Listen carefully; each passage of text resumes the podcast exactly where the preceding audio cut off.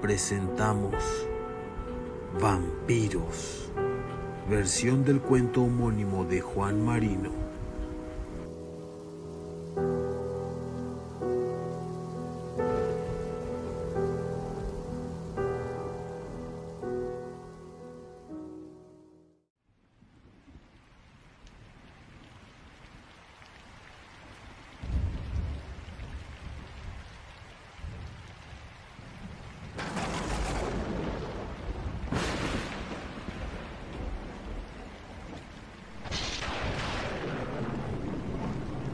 Cuando el potente aullido de la tormenta subrayaba la endemoniada sinfonía del viento entre los desgarbados árboles. El hombre y la mujer dejaban caer el pesado aldabón sobre la puerta de la solariega casa, ubicada a unos 100 metros de la carretera flanqueada por los mismos raquíticos árboles de la sinfonía.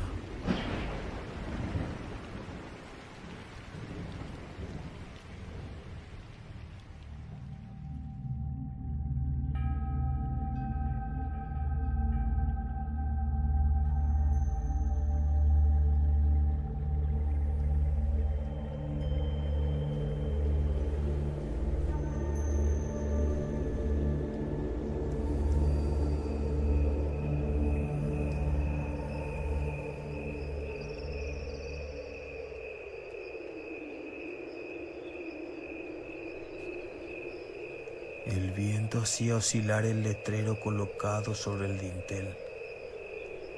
Un sonido semejante a la de mil grillos que chirreasen al unísono.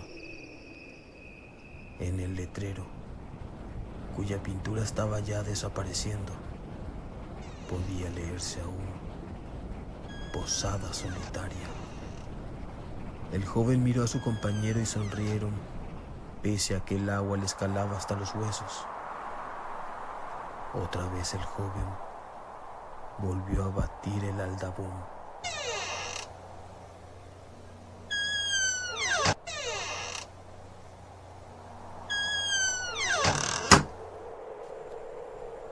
Otra vez las respuestas del chirrido del letrero. Pasaron algunos segundos. Finalmente, oyeron que alguien discorría pesados cerrojos del otro lado de la puerta. Y comenzó a abrirse lentamente con un roce escalofriante, como un macabro instrumento que se sumase a la música de los elementos de la noche.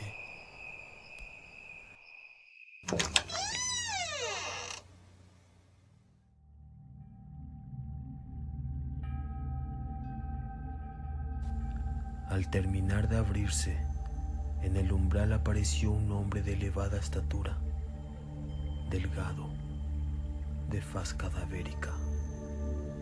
Portaba en la mano izquierda un arruinado candelabro, cuyas velas amenazaban a apagarse por el soplo de Eolo.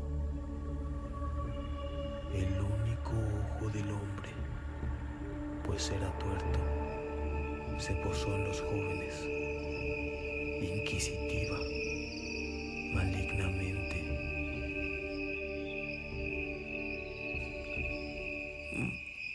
Buenas noches, señor. Eh, hemos visto el letrero y deseamos que nos albergue por esta noche. El ojo del hombre chispeó al contestar. Mala noche. Pero pasen, por favor.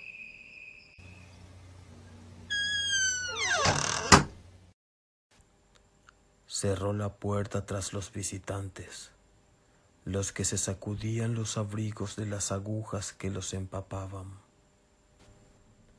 Pueden seguir, indicó el posadero, precediéndolos hacia una escalera. Los jóvenes observaron que era cojo y el caer de su pie, más corto que el otro, y calzado con un zapato ortopédico sobre el piso, producía un acompasado y lúgubre golpe que se acentuaba cuando era dado sobre los escalones de la vieja y carcomida escalera de madera.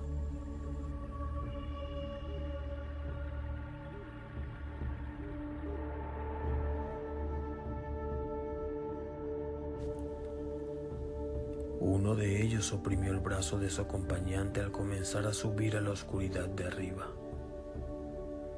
A uno de ellos le pareció que los movimientos del posadero tenían algo de automático y sin quererlo pensó, los hombres.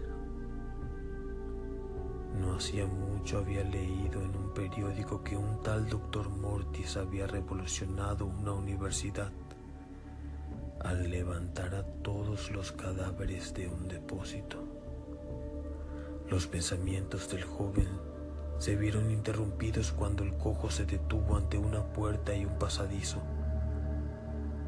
Abrió la puerta lentamente e invitó a pasar a sus huéspedes.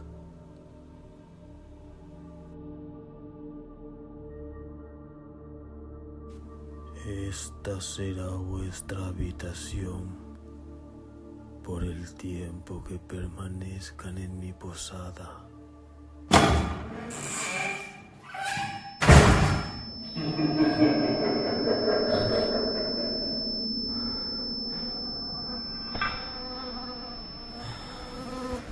Desde ese día nada más se supo de ellos.